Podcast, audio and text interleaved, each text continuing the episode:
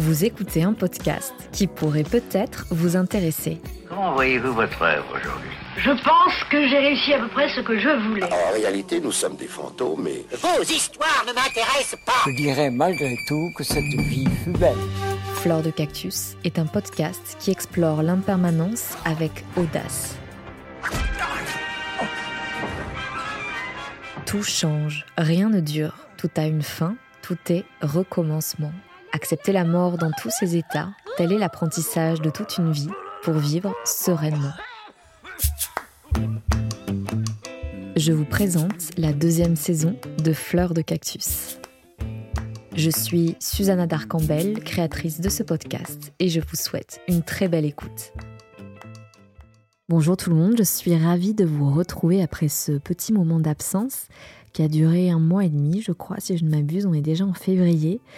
J'avais besoin un peu d'hiberner, de profiter de cette saison d'hiver pour euh, rester au coin du feu et méditer un peu sur tout ce que j'ai appris durant cette année. Depuis que j'ai lancé Fleur de Cactus, en fait, ça, va faire un an, un tout petit peu plus d'un an. Et euh, que de choses euh, sont arrivées durant cette année, je pense, à l'échelle mondiale. On, assiste un peu à un réveil des consciences. En tout cas, ça a été mon cas. Et d'ailleurs, euh, je pense que ce n'est pas sans lien avec le contexte actuel si euh, je décidais de, créer un podcast sur la mort et le deuil. Et donc, je vous propose euh, un peu sur le ton de la conversation de dresser un bilan de 2021, un bilan de fleurs de cactus, pour commencer 2022 avec clarté et détermination. Et je voulais aussi vous partager la joie que j'ai eue de réaliser Fleurs de Cactus et de trouver un public, chose que je ne m'attendais absolument pas. Fleur de Cactus euh, comptabilise déjà plus de 10 000 écoutes et vues entre YouTube et les différentes plateformes d'écoute. Donc, euh, merci d'être là. Sans public, en fait, euh, Fleur de Cactus n'aurait pas existé. Donc, merci beaucoup. Allez, je me lance. C'est la première fois que je fais cet exercice de manière, euh, on va dire, un peu plus euh, décontractée. Et euh, je vais essayer de dresser ce petit bilan donc sur le ton de la conversation. Donc excusez mes hésitations, mais voilà, je trouvais que c'était un exercice intéressant pour moi, mais, mais aussi pour vous, pour, pour comprendre de manière sans chichi en fait les trois axes, les trois axes d'analyse, les trois découvertes que j'ai faites de fleurs de cactus. Explorer la mort et le deuil m'a mené sur un chemin de réflexion sur la notion de changement que j'appelle l'impermanence, un concept de la philosophie bouddhique qui me semble plus précis encore que la notion de changement, car le changement découle de l'impermanence. Je rappelle que l'impermanence n'est pas un concept que j'ai inventé, c'est un concept qui découle de la philosophie bouddhique, donc des sagesses orientales. Et donc, euh, je trouvais que le regard de la philosophie bouddhique sur la mort et le deuil était très intéressant, parce que finalement, l'impermanence, c'est le caractère impermanent des choses qui nous entourent, et on constate très facilement que tout est impermanent. Tout change, nous sommes confrontés aux aléas de la vie, aux aléas des saisons, aux aléas du climat, aux aléas de nos rencontres qui nous transforment également. Et finalement, on comprend très vite que nous ne maîtrisons pas grand-chose. En tout cas que quand on veut absolument maîtriser, on s'agrippe en fait à quelque chose qui est vain puisque tout est impermanent. Rien n'est immuable. Et ce concept d'impermanence a été découvert par Siddhartha, le prince Siddhartha qui deviendra ensuite le Bouddha Shakyamuni. Et donc je voulais revenir un petit peu sur ces découvertes qui ont permis d'étayer le concept d'impermanence. Siddhartha vivait dans un palais magnifique depuis déjà 30 ans. En fait, c'est à l'aube de ses 30 ans qu'il a, qu'il a fait la découverte de la souffrance. Dit comme ça, c'est un peu bizarre. Mais selon, en tout cas, le mythe, c'était un prince qui, était, euh, qui vivait dans une cage dorée. Car lorsqu'il est né, son père, euh, ayant euh, écouté les conseils des, astrologues, les astrologues vouaient un destin incroyable à Siddhartha. Et donc il semblerait que Siddhartha, quand il grandira, eh bien, il partira du palais, aura un destin incroyable, mais en tout cas ne, remplira pas ses fonctions de, de roi. Et donc euh, le père aussi, de peur de perdre son fils, va tout faire pour le garder dans le palais, lui montrer la beauté de, du monde à travers des arbres magnifiques, des fleurs incroyables, tout ce qu'il y a de plus précieux en fait euh, qui existe sur cette terre entoure le jeune Siddhartha. Des beaux habits, des beaux corps, des servantes, des danseuses, des, gens jeunes et forts en fait, qui sont en très bonne santé. Et donc, comme je disais, à l'aube de ses 30 ans, quelque chose pique sa curiosité et il décide de sortir du palais. Et donc il va faire trois rencontres, et une quatrième aussi, mais surtout trois rencontres qui vont vraiment bouleverser le cours de sa vie. La première rencontre qu'il va faire, c'est la rencontre avec un vieillard. Et donc ce vieillard marche difficilement, il a les cheveux blancs, le teint blafard. Et donc Siddhartha se rend compte de la déchéance du corps, le temps qui passe. Il est d'ailleurs très étonné de se dire mince, je vais aussi, moi, finir comme ce vieillard. Donc ça, c'est le premier choc. Ensuite, le deuxième, c'est sa rencontre avec un malade. Et là, il découvre la souffrance du corps. La troisième va être bien sûr fondamentale car euh, un cortège funèbre passe devant lui, des gens pleurent, et donc il, euh, découvre en fait euh, la fin irrémédiable de toute vie, c'est-à-dire la mort et l'arrachement violent avec la vie, avec euh, le matériel, avec sa famille. Et donc, euh, suite à une rencontre avec un ermite, c'est là qu'il va tenter un chemin euh, de sagesse à travers l'ascétisme. Mais cette voie-là non plus ne, ne va pas lui convenir et il va avoir une illumination au cours d'une méditation et va se rendre compte que tout n'est qu'illusion de l'ego. Cette notion-là, j'en reviendrai à la fin de ce podcast. Mais en tout cas, ce que l'on retient, c'est que l'impermanence est source de notre souffrance car nous y sommes irrémédiablement exposés. Nous vieillissons, nous tombons malades car notre corps est vulnérable et nous mourrons. Et donc euh, cette souffrance est d'autant plus difficile à gérer que l'on fait tout pour s'agripper à, à une vie matérielle, pérenne, confortable. On a vraiment très peur du changement qui risquerait de bousculer nos habitudes et donc mettre à mal euh, notre harmonie, que l'on cherche à tout prix à rendre pérenne. Après vous avoir donc exposé ce qu'était l'impermanence, je voudrais vous proposer trois enseignements qui, euh, que j'ai pu tirer de fleurs de cactus. Le premier enseignement, il s'agit de l'acceptation du changement. Si nous n'acceptons pas le changement, nous, souffrirons pour toujours. Est-ce que cela veut dire que d'accepter nos chagrins de manière euh, passive, fatale, est la voie en fait pour euh, le bonheur? Non, bien sûr, absolument pas. Accepter l'impermanence, c'est accepter que tout est cycle, tout est changement. Nous sommes nous-mêmes constitués de cellules qui meurent et renaissent constamment. Le mouvement est donc inhérent, sain, vital et rend possible la vie. Et c'est là que j'insiste, c'est-à-dire que sans, sans changement, sans mouvement, la vie n'est pas possible. La mort fait partie inhérente du cycle de la vie et vivre comme si elle n'existait pas est terrible, car la violence est extrêmement déstabilisante quand on découvre à quel point nous sommes vulnérables. Et malheureusement, je pense que on vit dans une société euh, ultra moderne qui fait que nous sommes toujours dans une forme de déni en fait de la mort, de la maladie.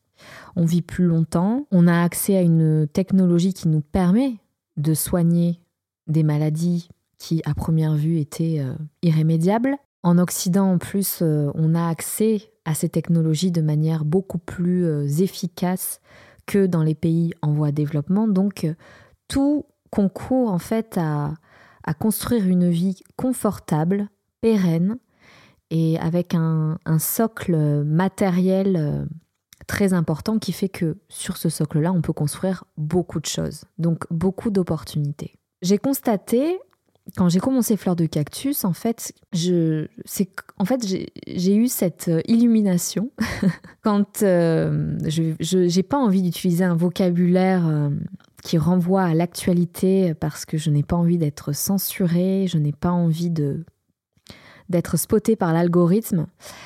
Donc je vais essayer de, de m'exprimer d'une manière, on va dire, imagée, en espérant que vous me compreniez. Donc je disais, nous avons perdu l'habitude de la mort. Quand je me suis lancée dans cette aventure philosophique et spirituelle, c'était en plein confinement, celui de mars 2020, il y a deux ans pile. J'avais réalisé un épisode dans le cadre d'une série audio que j'avais diffusée sur SoundCloud et ensuite sur d'autres plateformes, et qui s'appelait L'art du confinement.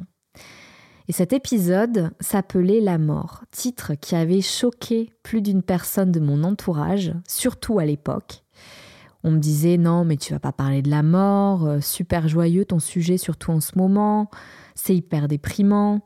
Et justement, il me semblait pas de moment plus propice pour parler de la mort que à ce moment-là. Et plus les gens semblaient choqués par ma facilité à aborder un tel sujet, plus j'ai eu envie d'en parler. Pour trois raisons. Déjà, quand euh, en 2020 on s'est retrouvé dans cette situation inédite, c'est comme si on redécouvrait, nous occidentaux, que nous étions vulnérables. D'habitude, des maladies de type euh, endémique et contagieuse touchent des pays en voie de développement, donc euh, en Afrique, en Amérique latine, en Asie. Et donc on, redécouvrait que finalement, n'importe qui pouvait être exposé à sa propre vulnérabilité.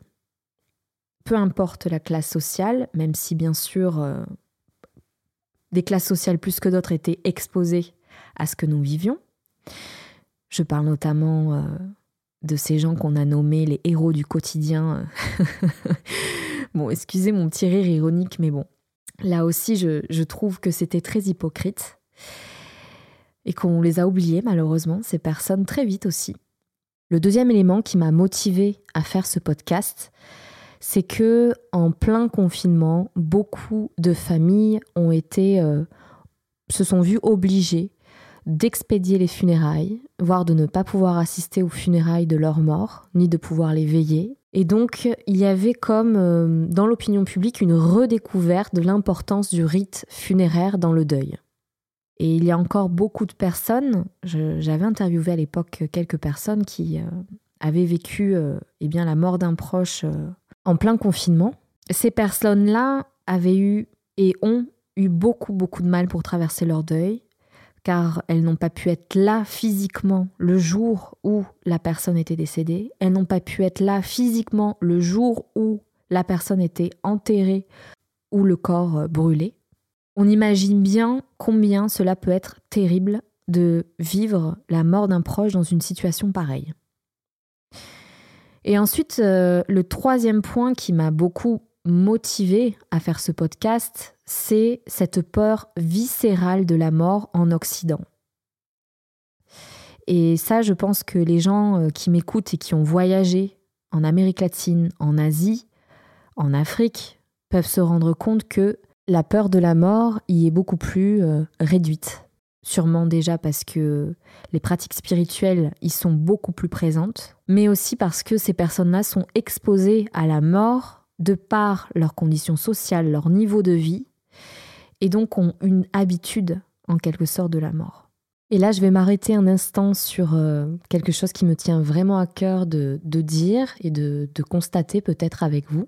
C'est la façon avec laquelle le gouvernement français et de beaucoup d'autres pays, en Occident particulièrement, ont manipulé notre peur viscérale de la mort. C'est-à-dire que le gouvernement, plutôt que de donner des solutions rationnelles pour booster par exemple le système immunitaire, eh bien, on a plutôt vu des comportements infantilisants, voire coercitifs, de la part des politiciens. Donc, par exemple, si vous ne faites pas ça, on va vous faire ça. Donc, aucune bienveillance et même responsabilité civile, c'est-à-dire que on aurait pu euh, nous donner clairement des solutions nutritives, médicinales pour booster le système immunitaire. Et la seule solution rapide qu'on nous a donnée et qui est très bancale et on s'en rend compte aujourd'hui, je ne sais pas, je n'ai pas envie de rentrer dans, une, dans un débat euh, qui a raison, qui a tort, mais en tout cas, je pense que c'est important de faire ce constat-là, de se dire que on a des ressources à notre portée de main et, le gouvernement, les institutions, les écoles n'ont pas été capables de nous les donner. Il a fallu rechercher de nous-mêmes. Dans d'autres pays, ça n'a pas été le cas. Plus particulièrement dans des pays en voie de développement. Là où justement, il y a une certaine habitude de la mort et de la maladie. Ce qui est un constat intéressant, je trouve. Et donc on nous a donné, comme je disais, une solution rapide, expéditive, dont on ne connaît pas encore les effets sur le long terme, et, c'est là que je, trouve cela grave et très représentatif en fait de notre rapport à la maladie et à la mort. On a tellement peur de tomber malade, on a tellement peur de mourir qu'on s'est jeté sur une solution qui nous a été euh, contraint d'adopter. Sinon, nous perdons notre travail, nous perdons accès euh, à des lieux euh, culturels, etc. Or, il existe d'autres solutions, mais qui s'ancrent plus sur le long terme. Alors, quelles sont ces solutions alternatives? Je pense à la méditation, je pense à la prise de compléments alimentaires, je pense euh, à faire du sport quand on n'a pas les moyens de se payer des compléments alimentaires, de bien s'alimenter, de prendre l'air, se faire du bien, s'entourer des gens qu'on aime, toutes ces choses qui participent au bon fonctionnement de notre système corps et esprit.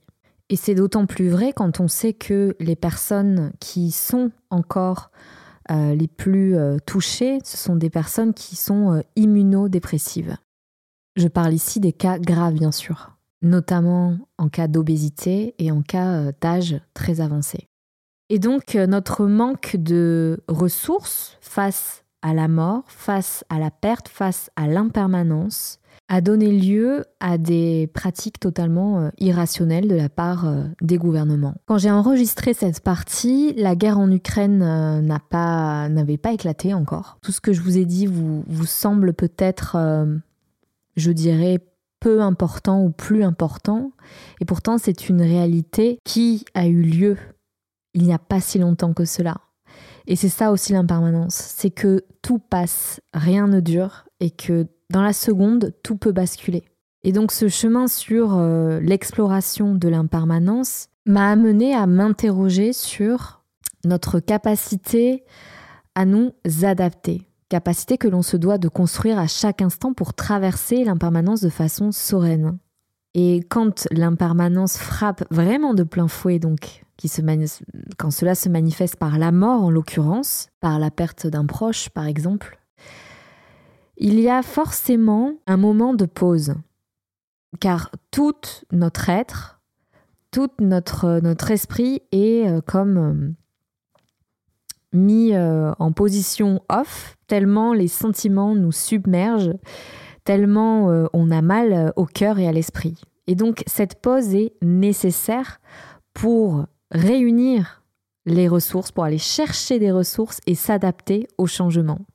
Parce que finalement, tout le challenge pour pouvoir traverser l'impermanence, c'est notre capacité à s'adapter à ce changement. Prenons par exemple le confinement. Tout le monde s'est adapté au confinement, tant bien que mal, en commençant par la mise en place du télétravail. Le confinement, situation tellement inédite que beaucoup de personnes se sont retrouvées en mode pause et ont fait une sorte de rétrospection sur leur vie qui a euh, débouché sur des ruptures amoureuses, des divorces, des burn-out, des changements de métier, somme toute des prises de conscience. Moi, j'ai déménagé de la ville à la campagne parce que je me suis rendu compte, grâce à ce moment de pause, causée par euh, cette situation inédite qui a rompu en fait toute la monotonie, la, routine de ma vie, mais aussi de, tout le monde. Enfin, monotonie, je dirais pas monotone, mais vous voyez ce que je veux dire. La vie est faite de, vagues très calmes et de... où on, sent qu'on est dans la construction, qu'on avance, mais on peut, on est, on est obligé de faire face à un moment ou un autre à des obstacles, à des ruptures, à des aléas, à des pas de côté. Et je me suis rendu compte qu'en fait, je pouvais travailler de n'importe où dans le monde. Et cela ne voulait pas dire que je devais absolument rester en ville parce que euh, en ville, euh, euh, on trouverait toutes les opportunités, de travail. Et, si je dois encore prendre mon exemple, c'est que quand je me suis lancée dans ce podcast, c'est que je me suis rendu compte que j'avais des ressources en moi qui ont ressurgi. Le mot ressources vient du latin resurgere. Et donc, ce sont des choses, en fait, qui surgissent comme en dernier recours, qui sont là, tapis dans l'ombre et qui, qui arrivent au, au bon moment. Ce qui m'amène à parler du deuxième enseignement de fleurs de cactus. Et là, dans cette première partie, j'ai commencé un peu à en parler. Il s'agit donc des ressources. Les ressources nous aident à traverser un deuil les ressources nous aident à traverser la vie de façon sereine. Je pense que vous serez plutôt d'accord avec moi. Mais où va-t-on chercher ces ressources? D'où viennent-elles? Comment les, trouver? Il y a un proverbe que l'on m'a soufflé par deux reprises euh, durant euh, deux épisodes de Fleurs de Cactus de cette saison 2. Il s'agit du proverbe Aide-toi et le ciel t'aidera. En gros, on pourrait euh, on comprend cette phrase comme euh, bouge-toi et les choses iront mieux finalement, de manière familière. Donc euh, ces ressources-là, il s'agit de les chercher, d'aller à leur rencontre pour pouvoir construire un entre-soi sain où l'on se sente bien, un jardin secret dans lequel on peut se réfugier. Et, et je pense que ce jardin-là, pour le construire, il se fait à travers les lectures, à travers le sport, à travers le voyage, à travers la méditation, à travers l'accompagnement thérapeutique, psychologique. Je pense que là, c'est très important de, de s'arrêter un instant sur ça. L'accompagnement d'un psychologue, en fait, permet de, de voir euh, plus clair quand on a... Si on n'a pas le... Je dirais euh, l'esprit assez... C'est pas de être fort, mais euh, être capable de s'auto-analyser. Parfois, on a besoin d'une personne extérieure pour nous guider. Et, je pense que ça peut être extrêmement thérapeutique et très efficace pour traverser un deuil. Le psychologue ou le psychanalyste nous permet de réhabiliter nos émotions et de leur donner une certaine légitimité. C'est-à-dire qu'on s'offre euh, le c'est parfois un luxe hein, de pouvoir se payer un psychologue, mais on s'offre le luxe d'avoir une personne qui va nous dire c'est normal de pleurer, c'est normal de ressentir ça pour telle et telle raison. Et donc cela va nous permettre donc de légitimer ce que l'on ressent et donc euh, d'aller tout simplement mieux. Et donc ces ressources-là sont à développer tout au long de sa vie. Pourquoi? Parce que comme je disais tout à l'heure, ces ressources-là sont là pour nous prendre dans les bras dans les moments durs, dans les aléas qu'on n'avait pas vu venir. Donc ça, c'était le premier point concernant les ressources. Pour traverser un deuil, aide-toi et le ciel t'aidera. Le deuxième point, c'est que le deuil permet lui-même de déployer des ressources. Donc je m'explique. Quand on est en période de deuil, on est dans un état de tristesse profonde, qu'elle soit physique ou euh, psychologique, mentale. On est dans un moment de pause, comme je disais tout à l'heure. Et euh, quand on s'octroie ce moment de pause, on finit par se retrouver avec nous-mêmes. Et je pense que cette rencontre-là est fondamentale si on veut changer quelque chose dans notre vie. Parce que si on passe toujours notre vie à 100 à l'heure, euh, à aller euh, tout le temps chercher la, prouesse, que ce soit dans le travail, dans... Si on s'arrête jamais, en fait, c'est très compliqué pour pouvoir faire des bilans, pour regarder, euh, entreprendre un travail d'introspection, pour regarder en soi et faire un bilan. Et, et, je trouve que le deuil, qui est issu donc de l'impermanence, de ces aléas de la vie, donc en l'occurrence la mort, le deuil met en lumière notre humilité. Et je crois que c'est une des ressources pour trouver la guérison. Il faut savoir faire preuve d'humilité pour aller chercher un thérapeute. Il faut savoir faire preuve d'humilité pour décider de voyager et partir à la rencontre d'une nouvelle culture sans la juger. Il faut savoir faire preuve d'humilité pour considérer que tel ou tel propos que l'on trouve dans un livre peut avoir un certain éclairage sur notre vie et euh, se l'approprier pour euh, en faire un outil dans notre vie de tous les jours. Et donc l'humilité, vous savez mon amour pour l'étymologie des mots, l'humilité provient du mot humus qui signifie Et donc l'humilité en fait c'est un retour à la terre, c'est un ancrage dans son corps et dans son esprit. C'est regarder qui on est, regarder sa vérité et faire tomber les masques. On déconstruit nos conditionnements et on trouve sa propre vérité. Donc bien sûr, ça peut être très violent. C'est pour ça que les deuils, c'est jamais une partie de plaisir. Mais euh, cela nous permet de trouver un chemin différent qui va être euh, plus en adéquation avec nos valeurs et nos pensées du moment, avec ce que l'on veut véritablement. Et on est tellement à fleur de peau que cette clarté d'esprit que, avec laquelle on peut voir quand on est en période de deuil, elle peut être violente pour notre entourage parce qu'on va prendre des décisions euh, irrévocables, comme euh, quitter euh, son compagnon, comme changer de métier. Du jour au lendemain, donc poser sa démission, comme voilà partir en voyage et laisser tout tomber derrière. Ça peut être pris comme une fuite, mais finalement c'est c'est du mouvement, donc c'est que du bon. C'est se sortir en fait de, de, de, ses propres conditionnements. Et donc, c'est pour ça que le deuil peut être aussi violent, mais aussi très créatif et récréatif. On associe souvent le deuil comme une forme de euh, renaissance aussi. C'était un des points sur lesquels euh, j'avais insisté durant la première saison sur, euh, sur le deuil. C'est que, en fait, cette mise en lumière de notre propre humilité nous permet de regarder en nous, de regarder en, ce qui se trame en nous, et donc d'envisager une autre manière d'entreprendre sa vie.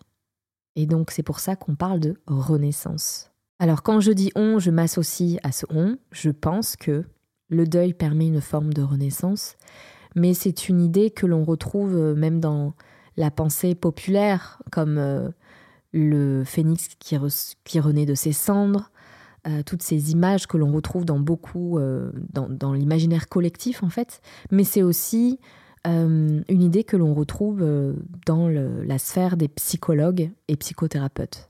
D'ailleurs, Boris Cyrulnik, plutôt que de parler de renaissance, va parler de résilience. Donc c'est un concept qui est extrêmement important en psychologie. Je vous invite à écouter mes épisodes sur le sujet. L'intuition que j'ai eue d'associer le concept de ressources et de deuil m'est venue en lisant les stoïciens, ces philosophes grecs dont je vous ai beaucoup parlé durant la première saison, dont la pensée a étayé beaucoup mon approche de la vie et de la mort. Et donc, euh, il y a une phrase très célèbre d'Épithète, philosophe stoïcien, qui est né en 50 après Jésus-Christ. Il dit Il y a des choses qui dépendent de nous et des choses qui ne dépendent pas de nous. Et donc de faire ce constat, c'est la voie du sage pour nous permettre d'identifier ce sur quoi nous pouvons agir et ce sur quoi nous ne pouvons pas agir. Donc ce qui ne dépend pas de nous, c'est le climat, les lois naturelles comme la vie et la mort, l'ordre sociétal, la santé.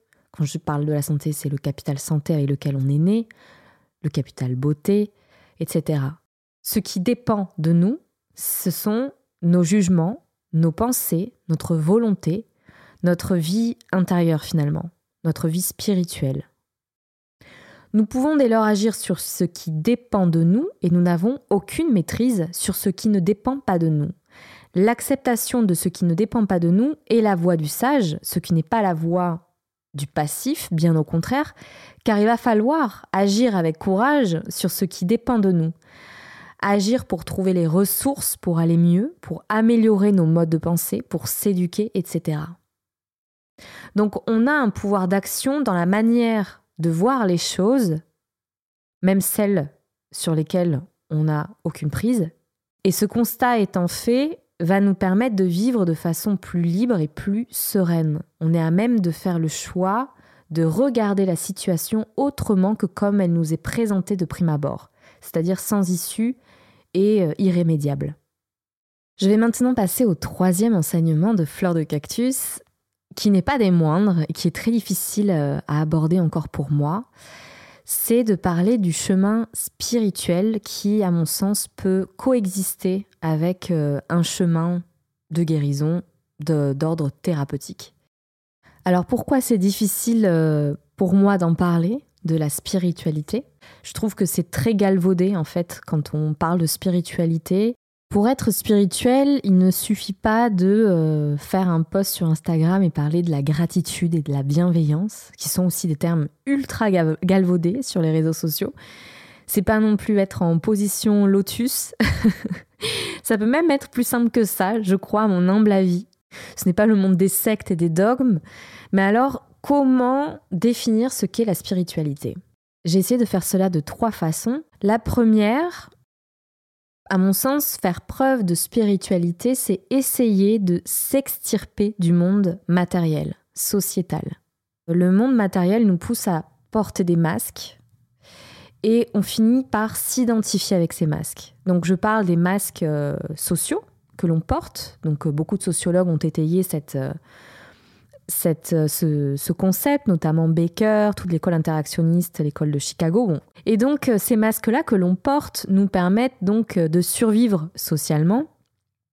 Et donc on va porter le masque du patron, de la patronne, de la pharmacienne, de la boulangère, etc. On va en quelque sorte porter ce masque pour pouvoir avoir une place dans la société. Mais quand on finit par s'identifier à ces masques-là et d'incarner totalement et exclusivement ces masques, on finit par oublier qui nous sommes.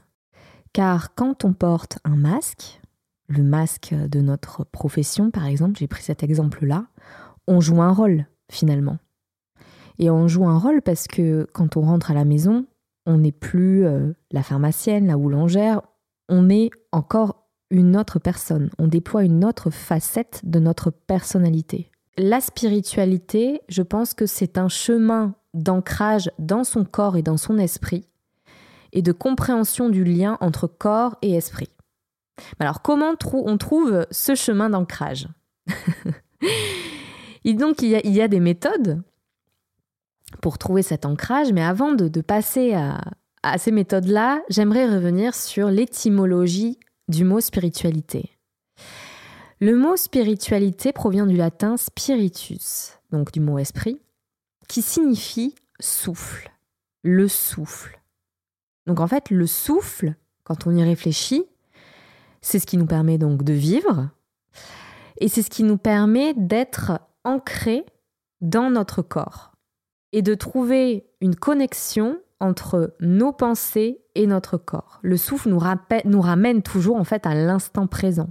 Ce n'est pas non plus quelque chose que j'ai inventé, parce que quand on regarde donc des philosophies très anciennes comme euh, le bouddhisme, euh, le yoga, euh, l'ayurveda, etc., des philosophies donc venues d'Orient, on se rend bien compte de ce lien corps-esprit et de la nécessité d'étayer ce lien à travers la respiration. Et quand, alors je ne sais pas si vous avez déjà pratiqué le yoga ou la méditation, mais quand on pratique le yoga et la méditation, on se rend compte que finalement, ce moi, l'ego, que l'on cherche à nourrir à travers ces masques, ces rôles que l'on se donne en société, n'existe pas. Il y a une forme de libération qui permet à l'être de ne plus s'agripper à ce moi. Et quand on on fait ces méditations, donc il y en a de tout type, bien sûr, selon les, traditions euh, bouddhistes, yogiques. Quand on fait ces méditations, on se dissocie avec le moi et on a du mal à le, trouver. Il existe, mais en même temps, il est introuvable. Est-ce que le moi, c'est mon esprit? C'est moi qui pense? Est-ce que le moi, c'est mon corps? Est-ce que le moi euh, se trouve dans mon petit doigt, dans mon bras? Dans mon estomac. Et d'ailleurs, comment se fait-il que mon estomac travaille sans que je lui dise, s'il te plaît, estomac, digère ce que je mange la méditation invite à se détacher du moi, à se détacher de l'ego. Car ce moi est introuvable et en même temps, il existe. Et donc la méditation à travers le souffle permet de nous détacher de l'environnement dans lequel on se trouve pour permettre un ancrage intérieur. De l'extérieur, on va à l'intérieur. Et il y a comme une, euh, je dirais, une dissolution du moi, mais ça ne veut pas dire que c'est une disparition. On, on fait comme euh, de la place à l'intérieur de soi, en se libérant de tout ce que le moi essaie de construire en permanence à travers euh, les amitiés, le travail, les loisirs, tout ce que le l'ego euh, construit pour pouvoir être, pour pouvoir vivre, pour se donner une raison de vivre. Et quand on, on prend une petite seconde, quelques petites secondes pour réfléchir à ce qu'est le souffle, le souffle en fait nous permet de nous ancrer dans le moment présent, qui lui aussi est éphémère, lui aussi est impermanent. Et donc, euh, c'est ça qui est assez magique avec le souffle. c'est qu'on se rend compte que tout passe. Tout est éphémère. Et on se rend compte donc de l'interdépendance qu'il y a entre le corps et l'esprit. Et donc, euh, si on regarde un peu euh, de plus loin encore, si on dézoome un peu, on se rend compte que rien n'existe en soi, tout est interdépendant, tout est vacuité. Fleur de Cactus m'a invité à, à étudier le bouddhisme et je butais très souvent sur le concept de vacuité. J'entendais une phrase souvent dans les enseignements et dans les personnes bouddhistes que j'ai pu rencontrer, la vacuité est la nature ultime des phénomènes. Et cette phrase résonne dans beaucoup d'enseignements. Et je trouvais que ça permettait de justifier parfois l'absurdité euh, de certaines actions ou même l'irresponsabilité euh, des personnes qui disaient cette phrase. Comme rien n'existe, je n'existe pas et donc mes actes ne sont que le reflet d'une illusion. Or, la vacuité est une approche très fine de l'expérience du réel et redéfinit notre responsabilité envers les autres. Rien n'existe en soi selon le bouddhisme. Rien n'existe de manière indépendante. Il n'y a pas que le bouddhisme, il y a aussi euh, la voie des Sioux, euh, j'ai fait un épisode aussi sur ce sujet-là. C'est très intéressant de voir d'ailleurs les échos qu'il y a entre des, pensées euh, philosophiques euh, éloignées géographiquement, mais qui sont très très proches dans leur, dans leur essence. Et donc je disais, rien n'existe en soi selon le bouddhisme, rien n'existe de manière indépendante, car les humains sont dépendants des animaux, les animaux sont dépendants des humains, l'humain a besoin d'eau, d'air pour survivre, et sans le regard de l'autre qui définit qui nous sommes, et donc qui reconnaît le masque que nous portons, nous ne serions pas. Tout est vacuité car tout est interdépendant. Et donc pour décrire le concept d'interdépendance, euh, qui est initiateur du bouddhisme zen en France, a défini le concept euh, d'inter-être que je trouve beaucoup plus facile à appréhender que l'interdépendance. Il dit une phrase que je trouve absolument magnifique. Si vous êtes poète, vous verrez clairement un nuage flotter dans cette feuille de papier. Sans nuage, il n'y aurait pas de pluie. Sans pluie, les arbres ne pousseraient pas. Et sans arbres, nous ne pourrions pas faire de papier, etc., etc. Tout coexiste, tout est lié, tout est interdépendant. Et d'autre part, la vacuité est aussi impermanence, car rien ne dure, rien n'est permanent, tout a une fin et un recommencement. Chaque chose meurt, les saisons passent, nos émotions passent et pourtant elles sont bien là, elles sont bien tangibles. Donc il y a cette dualité dans le bouddhisme de rien n'existe et tout existe.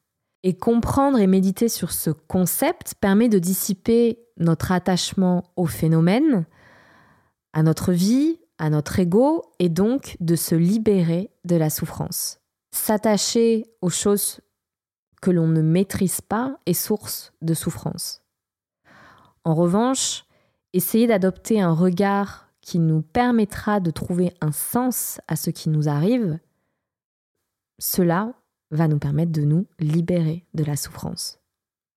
On arrive à la conclusion. J'espère que vous êtes toujours là à m'écouter, à philosopher. Et je terminerai avec cette ultime phrase qui est en fait l'étendard de Fleur de Cactus. Philosopher, c'est apprendre à mourir.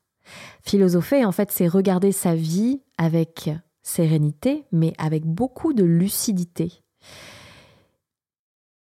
Faire preuve de lucidité envers nos désirs, nos travers, nos faiblesses, nous empêche d'être dans l'évitement, d'être dans le compromis avec nous-mêmes et avec les autres. Philosopher, c'est essayer, tenter de vivre de façon alignée avec euh, nos valeurs, avec nos pensées dans le moment T.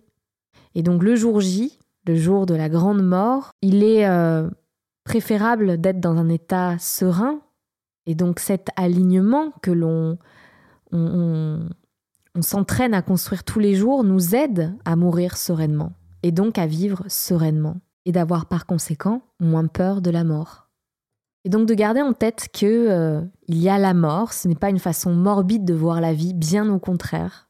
Moi, ça m'aide tous les jours à croquer la vie à pleines dents, à faire preuve d'audace, à faire preuve de courage, parce qu'on n'a qu'une seule vie, mais parce que aussi la vie euh, mérite d'être vécue telle qu'elle se doit, avec qualité, avec euh, compassion avec nous-mêmes, avec les autres. Je sais que c'est très dur de faire preuve de compassion pour les autres. Enfin, en tout cas, c'est le cas pour moi.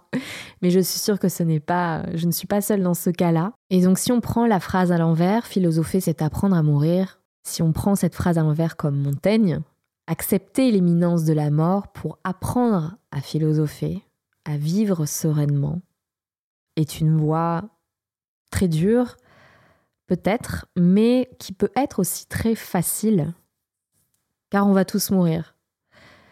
Mais elle nous permet de regarder la vie toujours de manière rétrospective, et donc la mort nous permet d'être dans l'introspection. Et je parle de la mort dans tous ses états, les cycles de la vie, les saisons qui passent, les aléas de la vie, les petites morts et les grandes morts. Tous ces moments, en fait, qui nous permettent de prendre des pauses et de regarder ce qu'il s'est passé, de faire des bilans et d'avancer de manière plus sereine, plus construite et plus lucide. Merci pour tout. C'était euh, le bilan de Fleurs de Cactus. J'espère que ce format vous a plu, cette façon euh, un peu plus familière de m'adresser à vous, moins lue, euh, moins mise en scène aussi, par des bruitages, par tout un fond sonore que j'ai adoré aussi construire pour Fleurs de Cactus. Mais voilà, j'avais envie de faire un petit pas de côté et me mettre un peu, sortir un peu de ma zone de confort. Je vous souhaite une merveilleuse journée et à très bientôt. Je vous propose d'écouter Si belle étoile, qui est un podcast que j'ai créé il y a quelques mois mais qui n'était disponible que sur YouTube. Il est désormais disponible sur toutes les plateformes d'écoute en streaming. Je vous laisse découvrir de quoi il s'agit. Je ne vous en dis pas plus. Je vous dis à très bientôt.